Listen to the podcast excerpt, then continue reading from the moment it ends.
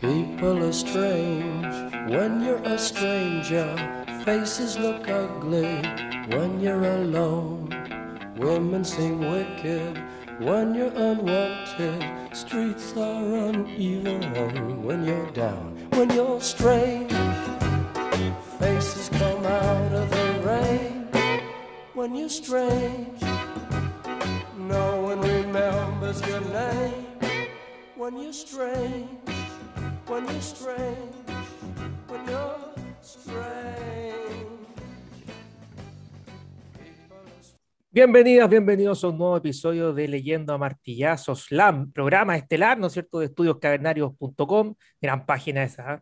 Fue la página Tremenda, web. tremenda página con los tremendos, con los terribles eh, escritores, Eduardo. Sí, así que invitados, invitados también a visitar estudioscavernarios.com, gran parte de las cosas que se analizan acá aparecen ahí en la página, ¿eh? la pueden profundizar Exactamente. todo allí. Como siempre nos acompaña en esta nueva temporada de LAM, la gran Andrea, que tiene un montón de epítetos, pero la reina, la reina, si usted, usted la ve en la calle, dígale, mi reina. Mi rey. de la realeza de Atenas del. Mar. ¿Cómo estás? Tremendo, muy bien Eduardo, aquí una vez más, una- un episodio más junto a los lameros y las lameras aquí analizando Eh, eh, libros, eh, algunos bodrios también en el episodio sí, anterior. oye, causó mucha conmoción, ¿ah? Imagino que sí. mucha imagino conmoción. que sí. Fue tema a debatir en los trabajos, fíjate. Oh, oh, oh, oh. Sí. Abucheos generales también. Hubo cara a cara, enfrentamiento. ¿Cómo se te ocurre ir al baño así? Nalga nalga también puede haber. Ca- cara pálida, cara pálida. Cara, Exacto. No, así que hay un conflicto a nivel país, Andrea, terrible. ¿ya? Imagino Pero- que sí un debate, más importante que eh, otros debates que circulan hoy día en nuestra eh, contingencia Pero nacional. bueno, LAM está para eso, para generar eh, algún tipo de conflicto también en la Claro, contingencia la- nacional. La controversia, la controversia, controversia. que siempre hace bien, ¿no es cierto? El diálogo. Sí, oye Andrea, antes de que nos invites a un nuevo análisis, reseña, Ujú. vamos a recoger algunos saludos que solicitábamos hace algunas semanas, fíjate, ¿ah? Y, y la gente es bien cagada hasta para los saludos, porque mira que ya, ya sabemos que no cooperan en buymeacoffee.com slash Oh, claro, los, libros tenemos que piratearlos, comprarlos en la calle del paraíso, en el suelo. Botado en el suelo, Claro. ¿verdad? Claro, no. Bueno, pero ahí Eh, se hace, se hace. Entonces ¿no? uno pide más un saludo para subir la moral que sea. Y algunos saludos, algunos saludos llegaron, mira. Eh, Vamos. esto lo mandó A.E. Chávez, ya que nos sigue desde siempre, él, ¿ah? dice, mándenme un saludo cariñoso, porfa, lo sigo desde siempre. Este era un cabro, Andrea, que, que sufría de hemorroides, ¿sí? Algún momento, nos, No. un momento nos dijo y que, y que el LAM lo estaba ayudando a... Lo había sanado, lo había sanado. Perfecto. que- Entonces, un gran saludo para él, Saludo, pues, ¿ah? saludo. sobre todo porque un fiel auditor, ¿ah? Sí, un fiel mira. seguidor. Estos son de Instagram, ¿ah? Hugo HR75 dice, saludos desde MTY, parece que eso es Monterrey. ¿ah? Eh, muy México. bien. Internacional. nos escuchan harto en México, Andrea. Perfecto, excelente, muy bueno. Muchos saludos hacia Eh, allá. saludos nos mandó Sujei.ss. Dice, gracias por compartir tanto contenido interesante como el bodrio de la clase. Saludos, de- saludos desde México, desde México también. Bien, bien. Ahí la estamos rompiendo, Eduardo. Con tres Eh. o cuatro personas, pero la estamos rompiendo. Al Barrios, al Barrios eh, nos dice genial, se le extraña mucho. Y los amigos de Shot Jurídico nos pusieron buena, buena. Ah, Buena, ya bien ahí, saludos. Ah, Iván cariño, un Bacanal, ah, que Abrazo al gran Iván siempre. Bacanal. Perfecto, muy y los de. Facebook no lo vamos a decir porque eran como monosílabos. Como. Sí. Fíjese, a pesar de que en Facebook, fíjate, donde más seguidores tenemos. ¿ah? Mira, mira, Sí, curioso. en la página Filosofía, Estudios Cavernarios. 70 mil Perfecto. lameras, lamero y lameano están ahí. Imagínate. Toma, ahí Ah, tení. así Qué, que, qué bueno. bestseller, qué bodrio, qué nada. Agradecer, agradecer a la gente que mantiene viva este, este programa, Andrea. Perfecto. Dicho sí, eso, mucho. te damos el paso. A la reina. Muchas gracias. ¿Qué nos traes el día de gracias. hoy? ¿Qué nos traes? Bueno, hoy día, Eduardo, quiero compartir eh, con, con todo lo que nos escuchan eh, un tema que, que igual eh, eh, hace tiempo que, que quería abordar. ¿ya? Eh, vamos a hablar hoy día acerca del teatro del absurdo ¿ya? Y la carnavalización, fíjate. ¿Ya? Vamos a mezclar ahí dos elementos. Vamos a hablar por una parte del concepto de carnavalización, que es un concepto que ya vamos a definir, y después vamos a ejemplificar con el teatro del absurdo, ¿ya? Entonces nos vamos a mover ahí entre esos dos eh, conceptos o ideas. De eso vamos a, a conversar hoy. Eh, primero partir, ¿no es cierto?, eh, contándoles a, los que nos escuchan, ¿verdad?, que la carnavalización es un concepto acuñado, fíjate Eduardo, por eh, Mijail Bakhtin, ya en la primera mitad del siglo XX. Este señor era un teórico, crítico literario, filósofo, historiador ruso, de gran trascendencia e influencia, fíjate. Eh, quien postula a través de este concepto que, la idea o la imagen del carnaval en la literatura implica una inversión de los valores establecidos y de cualquier estructura existente, lo que funcionaría, dice Bakhtin, como una especie de poder liderador del que se impregna la obra literaria para subvertir el orden que articula la realidad. En el fondo, Bastín lo que dice acá, ¿no es cierto?, es que eh, dentro de las obras literarias eh, existe también un subtexto, ¿verdad?, que está dado a partir de la existencia de múltiples voces que narran la historia, ¿ya? Aquí hace un juego bastante interesante que surge del estudio que él mismo hace de las novelas de Dostoyevsky, ¿ya?, donde él encuentra, ¿no es cierto?, varias voces que van narrando, ¿ya?, distintas situaciones. Y a partir de eso levanta esta tesis, ¿no es cierto?, que dice que la carnavalización posibilita el desmantelamiento del mundo mediante la inversión del orden de los elementos, revelando mediante esto lo contraideológico y lo contracultural. Y propone entonces con esto, ¿verdad?, la superación de los discursos oficiales. O sea, en el fondo, él diría que eh, aquí no hay que hacerle caso al narrador único, ¿no es cierto?, que caracterizaba las obras eh, de otras épocas, ¿no es cierto?, que eh, se distinguían sobre todo por la voz en tercera persona, ¿verdad?, este, este, narrador omnisciente, esta omnipotencia de una sola voz narrando las historias, sino que aquí habría múltiples voces que al presentarnos el mundo literario, ¿no es cierto?, el mundo posible que nos da a conocer cualquier obra literaria, nos estarían dando a conocer también otra cara, ¿no es cierto?, de los acontecimientos y reivindicando de esa forma el discurso de la, de la marginalidad. ¿Ya? Eh, este concepto es súper utilizado, digamos, en, literatura, no solamente en narrativa, ¿ya? sino que también en las otras áreas de la literatura. ¿ya? Y hoy día lo vamos a graficar eh, con el teatro del absurdo, ¿ya? y como ejemplo de la carnavalización. Em, bueno, el teatro del absurdo, contarle a la gente, ¿no es cierto?, que el teatro del absurdo es un subgénero, ¿ya? Dentro del teatro que surge más o menos, Eduardo, fíjate, en la misma época que Bastín eh, levanta esta categoría, ¿ya?, de la carnavalización. Estamos hablando más o menos de la década del 40, ¿ya? Por ahí estamos situados, ¿no? Eh, una, una época bastante compleja, ¿no es cierto? Pensemos en las guerras mundiales, ese es el contexto, ¿verdad? Eh, y el teatro del absurdo surge de manera prácticamente simultánea en Europa y Estados Unidos. Eso es un fenómeno también eh, curioso, ¿no? porque habitualmente siempre eh, estas tendencias o estos subgéneros ¿verdad? surgen desde Europa. Sin embargo, en Estados Unidos y Europa se da de manera simultánea como una consecuencia ya de la devastación generada sobre todo por la Segunda Guerra Mundial y la evidente desmantelación del mundo hasta entonces conocido. ¿ya? El teatro del absurdo tiene una marcada influencia, por supuesto, de los movimientos vanguardistas, como el dadaísmo, ¿no es cierto?, el surrealismo, además de su proximidad con planteamientos ligados al existencialismo, fíjate Eduardo, ¿ya? ¿Qué propone esta, este subgénero del teatro? Propone un cambio de paradigma estético en lo que a artes dramáticas se refiere, porque instala la idea de que el mundo que se significa no debe necesariamente reflejar la realidad del espectador, sino más bien deconstruirla, obligando al destinatario de sus mensajes a participar de la resignificación de los conceptos que, históricamente, han sido generados desde la cultura y de la tradición para resguardar al ser humano de la incertidumbre. ¿Ya? Contarle un poco a la gente cómo son las obras del teatro del absurdo, antes de continuar un poco ahí profundizando el tema. Son obras donde la lógica no existe, donde no hay una secuencia dramática, donde no hay una progresión dramática que sea lógica. La verdad es que el mundo del teatro del absurdo es un mundo completamente carnavalizado. ¿En qué sentido? no hay lógica aparente, los personajes tampoco establecen diálogos coherentes entre ellos, sino más bien es una sucesión de acontecimientos que parecieran estar desconectados entre sí y eso hace de alguna manera que eh, al principio el espectador se pierda y diga, ¿qué es esto que estoy viendo? ¿Ya? No hay un reflejo ahí, ¿no? Inmediato, el, el, espectador no se siente identificado con lo que está viendo enseguida.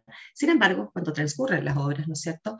Eh, progresivamente uno como espectador va conectando los acontecimientos que parecieran no tener esta lógica y se va dando cuenta que al final la obra es una tremenda crítica a través del absurdo, de lo ridículo, de lo sin, del sinsentido de su argumento, a problemáticas sociales profundas. Oye, Andrea, pero estas obras de teatro como tal, ¿no? Eh, claro, presentan a lo mejor eh, escena absurda o no hay un, relato quizás más lineal, pero, pero hay una intención detrás eh, o eso queda a libre interpretación del espectador en el fondo. Claro, no, la verdad es que sí hay una intención. Ya eh, la idea fundamental de este tipo de, obras es eh, desmantelar nociones como la política, la justicia, la religiosidad, la familia. Ya súper eh, es un gran tema dentro del teatro del absurdo, ¿verdad? ridiculizar esta, esta imagen de la familia burguesa, ¿no? de la familia ideal, ¿verdad? el discurso de la ciencia, incluso la idea del lenguaje van a ser desarticulados en estas obras para evidenciar mediante eso la necesidad urgente de que el espectador repiense la realidad. Mm. Y de ese modo se aproxima la idea de transformarla. O sea, aquí hay un, hay un, un afán que es siempre el afán del teatro, ¿no es cierto?, que es didáctico al final, ¿no es cierto? Eh, proponer, dejar ahí lanzada la mm. idea. O sea, no es un nihilismo, eh, no hay una idea aquí de... Estaba pensando en eso, ¿no? Porque por ahí el absurdo radical es, claro, más nihilista porque no, mejor no propone nada. ¿No? no puede. Puede partir como crítica, pero no va a, a resignificar, como decíamos en episodios anteriores, algo, ¿no? Eh, yo me acordé, pensaba aquí inmediatamente, por ejemplo, en el surrealismo, en este cortometraje Un perro andaluz, Oh, sí, claro que sí. Eh, de Buñuel y, Dalí, que también participan. Y Dalí, pues, claro que, ellos declararon específicamente que no tenía ningún significado, que era en el fondo eh, remitirse a cuestiones oníricas, el sueño. Así es. Pero así todo hay gente que lo ha interpretado y que hay íconos o, tópicos que son, no sé, el tema de los sacerdotes, que son arrastrados en minutos, el deseo sexual, qué sé yo, ¿no? Eh, la muerte. pero, pero claro, para mí ese es un ejemplo de algo como absurdo, sin sentido. Mm. Pero claro, ¿en qué medida eso cuenta como crítica si es que no tiene un sentido o que esté, orientado, dirigido a algo, ¿no? De objeto de crítica. Claro, así es, pero, pero en el teatro del absurdo funciona de otra forma, ¿ya? O sea, está, también ahí la noción, ¿verdad? No, no, está tan sujeto a interpretación, pensando en, en, en, esta obra, ¿no es cierto?, que tú mencionas, que es El perro andaluz, no está tan sujeto a interpretación o al libre albedrío de la interpretación, ¿ya? Como podría estar, ¿no es cierto?, esa, esa obra que, que tú mencionas, sino que aquí claramente está la intención de hacer ver, ¿no es cierto?, de escenificar, de mostrar, que siempre ha sido el propósito del teatro, no ha cambiado en, en 5.000 años, ¿no? El teatro tiene esa, esa particularidad de que siempre detrás de todo eh, de toda escenificación, siempre está esa finalidad de la reflexión, ¿ya? Eh, reflexión en un sentido bien completo, ¿no es cierto?, del término, de verte reflejado y a la vez, ¿no es cierto?, eh, generar esta, esta, este análisis interno, que te vayas pensando finalmente, ¿no?, acerca de lo que viste. Y a pesar de que este absurdo pareciera no tener sentido, a poco andar uno se va dando cuenta de cuáles son los signos que están ahí. ¿Ya? Es como un teatro escrito un poco en código, ¿no? Va, va por ahí el, el, la línea. Eh, se caracteriza por el humor, un humor bastante negro en general, ¿ya? Y, y, la verdad es que sí tiene un propósito. Ahí yo, yo siento que el teatro, y pienso, la verdad es que, que el teatro eh, del absurdo contribuye a la crítica en un momento histórico, lo más probable, Eduardo, donde la crítica no era bien vista, ¿no es cierto? No era bien recepcionada, no estaban los espacios para la crítica tampoco, ¿no? Entonces, creo que esta, esta escritura en código de algún modo permite o posibilita el hecho de denunciar ciertas cosas que en su momento no eran denunciables, no eran mostrables, ¿ya? Por ahí va la cosa. Eh, bueno, contarte que como un ejemplo, ¿no es cierto?, de esta, de esta variante del teatro contemporáneo, destaca la obra del filósofo y dramaturgo español José Ricardo Morales, ¿ya? Este dramaturgo no es muy conocido, ¿ah? habitualmente el teatro del absurdo se conoce por otras obras, ¿ah? por, otros, por otros dramaturgos más, que suenan más, ¿no? José Ricardo Morales es un dramaturgo español, filósofo también, por lo tanto con un conocimiento bastante acabado, ¿no es cierto?, respecto de varias cuestiones eh, que no están dentro de los otros dramaturgos de este, este subgénero. y este autor, fíjate que rescata en sus creaciones las influencias y el estilo de la vanguardia europea, por supuesto, y elabora una propuesta que está sustentada en el contraste entre tópicos del teatro clásico con aspectos esenciales de la modernidad poniendo especial énfasis en temáticas como la deshumanización y la violencia social, como resultado de las acciones y decisiones de quienes ostentan el poder. ¿ya? José Ricardo Morales hace un teatro muy político, ¿ya? eso es interesante decirlo, y ahí está como el, sustento ¿no? de su propuesta, que escapa de esta idea de, la nada, ¿verdad? de no tratar de transmitir nada. Él siempre tiene ahí un subtexto que es a la crítica eh, directa, ¿no es cierto?, al poder finalmente. Bueno, y la obra justamente con la que me gustaría ejemplificar esto se llama, ¿ya? Cómo el poder de las noticias nos da noticias del poder. Fíjate, Eduardo, que esta obra es del año 1971, ¿ya? Eh, y en ella Morales nos invita a asomarnos a un mundo en el que la prensa y la política se disputan permanentemente el control de las mentes y las vidas de quienes habitan en él ya elaborando estrategias, alianzas, conspiraciones que se van tramando y profundizando a lo largo del desarrollo de la acción mediante diálogos delirantes y cargados de potentes mensajes alusivos al modo en que los poderes fácticos intervienen en la vida de la sociedad tributando a sus propios intereses. De esta forma, la obra va desilvanando una trama distópica en la que los personajes centrales, que son el ministro y el periodista, con estos nombres así genéricos, ¿verdad?, intercambian los roles de protagonista y antagonista de manera sistemática, disputándose el poder y la figuración pública a partir de una serie de estrategias burdas y retorcidas, que son muy evidentes, ¿no es cierto?, que, que denotan ahí sus rasgos de corrupción en ambos personajes, enfocadas hacia la manipulación del resto de los seres que habitan en este mundo, lo que son presentados por Morales como simples marionetas al servicio de los deseos y necesidades de quienes pretenden anular su voluntad. Ya en esta obra eh, se muestran estos personajes, como te, comentaba, ¿no es cierto?, muy genéricos, ¿no? El ministro y el periodista, eh, personajes bien de, de, poca monta, ¿no? En los mundos en los que ellos transitan, ¿ya? El periodista es un periodista medio fracasado, el ministro es un ministro un poco... Cuidado, Andrea, que mira que nos escuchan periodistas y políticos, así que por favor. No, estamos hablando de la ficción de la obra, hay un ah, contexto, hay un ah, contexto, ¿ya? Eh, y la verdad es que toda la trama circula en base a la idea de que ellos primero acuerdan hacer una alianza, ¿no es cierto?, estratégica ahí, como para poder obtener el poder, pero luego se disputan el poder, entonces hacen pelear a todo el mundo y después terminan peleando entre ellos, ¿no? Entonces, la, la gracia, comillas, que tiene esta obra primero el tiempo que fue escrita, ¿no es cierto? 1971. Pensemos que en ese momento la prensa no tiene el poder que tiene hoy día, ¿no es cierto? Porque a lo mejor la trama hoy día nos puede parecer algo súper asociado a nuestra realidad, ¿ya? Y sería fácil construir una obra así desde la experiencia que tenemos nosotros de la prensa y la política, hoy, ¿verdad? Siglo XXI. Sin embargo, en este contexto focal llama la atención lo visionario que fue Morales, ¿no? Porque establece ahí esta eh, suerte como de espejo, ¿no? Que hay entre estos dos mundos de poder absoluto dentro de la sociedad contemporánea, ¿no es cierto?, que son la política y la prensa, y cómo ambos se disputan el poder, ¿ya? La obra es muy graciosa, tiene diálogos súper delirantes, tiene personajes genéricos, aparece los artistas, la reina de belleza, eh, el político, el periodista, ¿ya? Puros personajes así como muy muy globales, ¿ya? pero que encierran esta crítica profunda a eh, estas estructuras de poder. Entonces se desmantela, ¿verdad?, la estructura del poder y nos muestra finalmente José Ricardo Morales que a la larga lo que ellos tratan de hacer solamente es usar el poder en beneficio propio. ¿ya? ¿Será entonces, Andrea, que, lo absurdo va más de la mano como en, la forma en cómo se expresa la obra que, que en el tema mismo o el, mensaje, ¿no? Porque por lo que tú relatabas, es. una cuestión muy real. O sea, o quizás decir que nuestra realidad es absurda. Por supuesto, por supuesto que sí, yo creo que eh. apunta hacia eso, Morales, ¿no? Hacernos reflexionar respecto de eso, a mirarnos, ¿verdad? Insisto, el momento que fue escrita la obra, que es el año 1971, era un momento otro. Era distinto, ¿no? El alcance de estos poderes, no, la política no tal vez, ¿verdad? Pero la prensa no estaba tan, tan empoderada como la vemos hoy día, ¿verdad? Eh, tomando decisiones o pauteando finalmente al poder político, ¿no? Eh, el concepto del cuarto poder todavía está en ciernes, ¿verdad? En este contexto histórico, aludiendo a la prensa, por supuesto. Entonces, de aquí eh, se ve un poco como la genialidad del autor, ¿no es cierto?, de avisorar un poco, ¿no? Lo que, lo que sucede, lo que va a venir, ¿ya?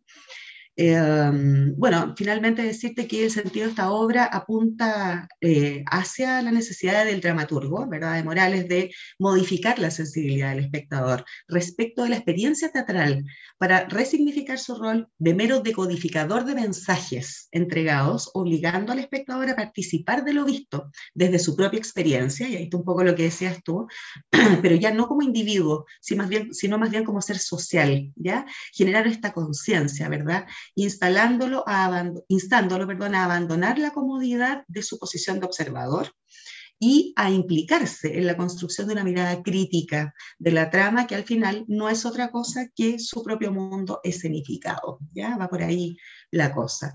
Ahora, ¿cómo va el carnaval aquí? ¿No es cierto? El primer concepto que hablábamos al inicio, ¿verdad?, del episodio.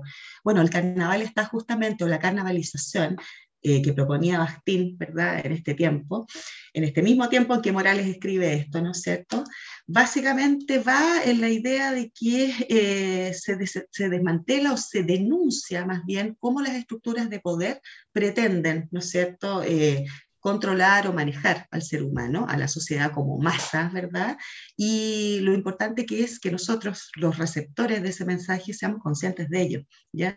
Esta carnavalización que hace Morales finalmente, o esta escenificación del poder, de alguna manera eh, tiene como ese propósito de hacernos pensar, reflexionar, pensarnos a nosotros mismos, ¿no? que es un ejercicio que no es muy habitual, sin embargo es súper necesario eh, y que genera también conciencia respecto de eh, los discursos que circulan y cuán nocivos pueden llegar a ser para nosotros. ¿ya? Entonces por ahí va un mm. poco la, la reflexión que quería compartir eh, hoy día contigo y con todos. Los Interesante, que Andrea, hartos conceptos aquí que si se como en la semántica, podríamos estar todo el día uh, hablando con, con, una tacita de té.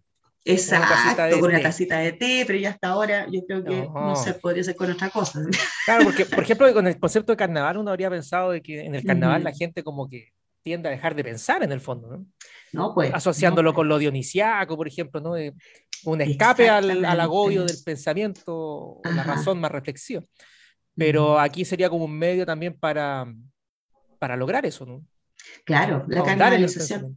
Claro, la canalización tiene que ver con invertir el orden ya del mundo, dar vuelta al mundo, ¿no es cierto? Y a partir de ese dar vuelta al mundo es como darse los eh, vuelta a los bolsillos, ¿verdad? Del pantalón, o sea, sacar, que caiga todo aquello que está oculto, que se revele, ¿no es cierto? Que se muestre, ¿ya? Y destapar, ¿verdad? Todas aquellas cosas que están ocultas y medias podridas también, ¿ah? ¿Por qué no decirlo?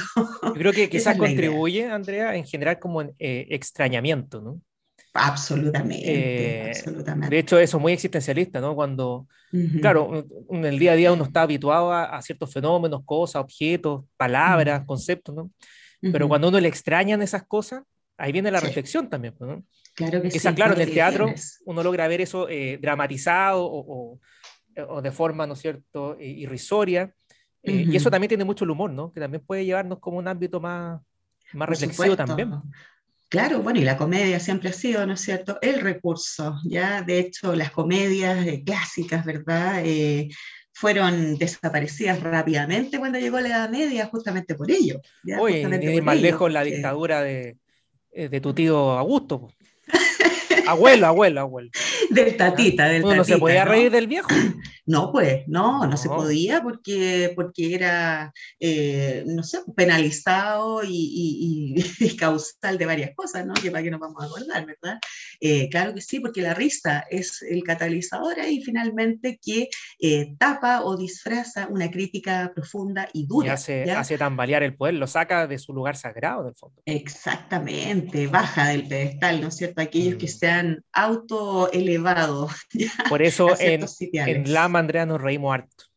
Mucho. hay que reírse siempre, hay que reírse siempre, Eduardo. Y yo creo que somos bien extraños para la gente.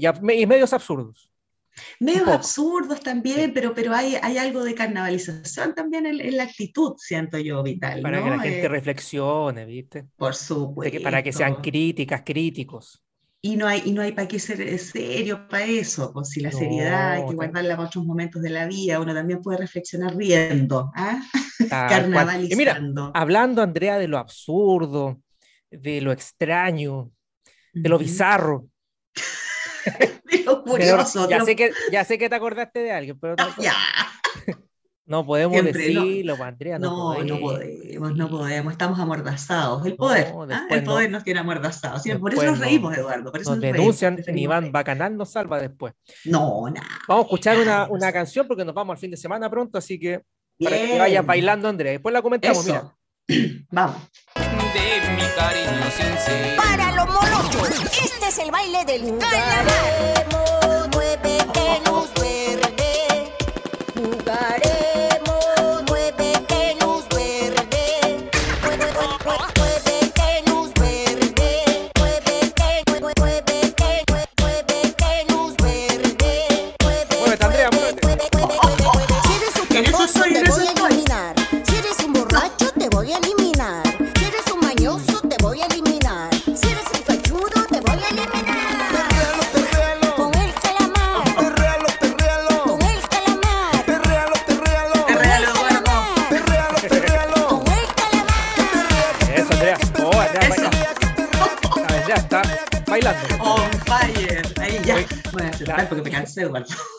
La tigresa del oriente, Andrea. Tremenda, ídola. leyenda, leyenda, leyenda la tigresa, doña tigresa. Peruanos que no escuchan, ¿ah? Harto en... Sí, saludos a ellos, ¿no? Saludos a todos ellos. Algo un poquito absurdo, ¿no? Pero nos lleva a reflexionar, yo creo. Carnavalesco, los mensajes ahí, pues no es cierto, te voy a eliminar, ¿verdad?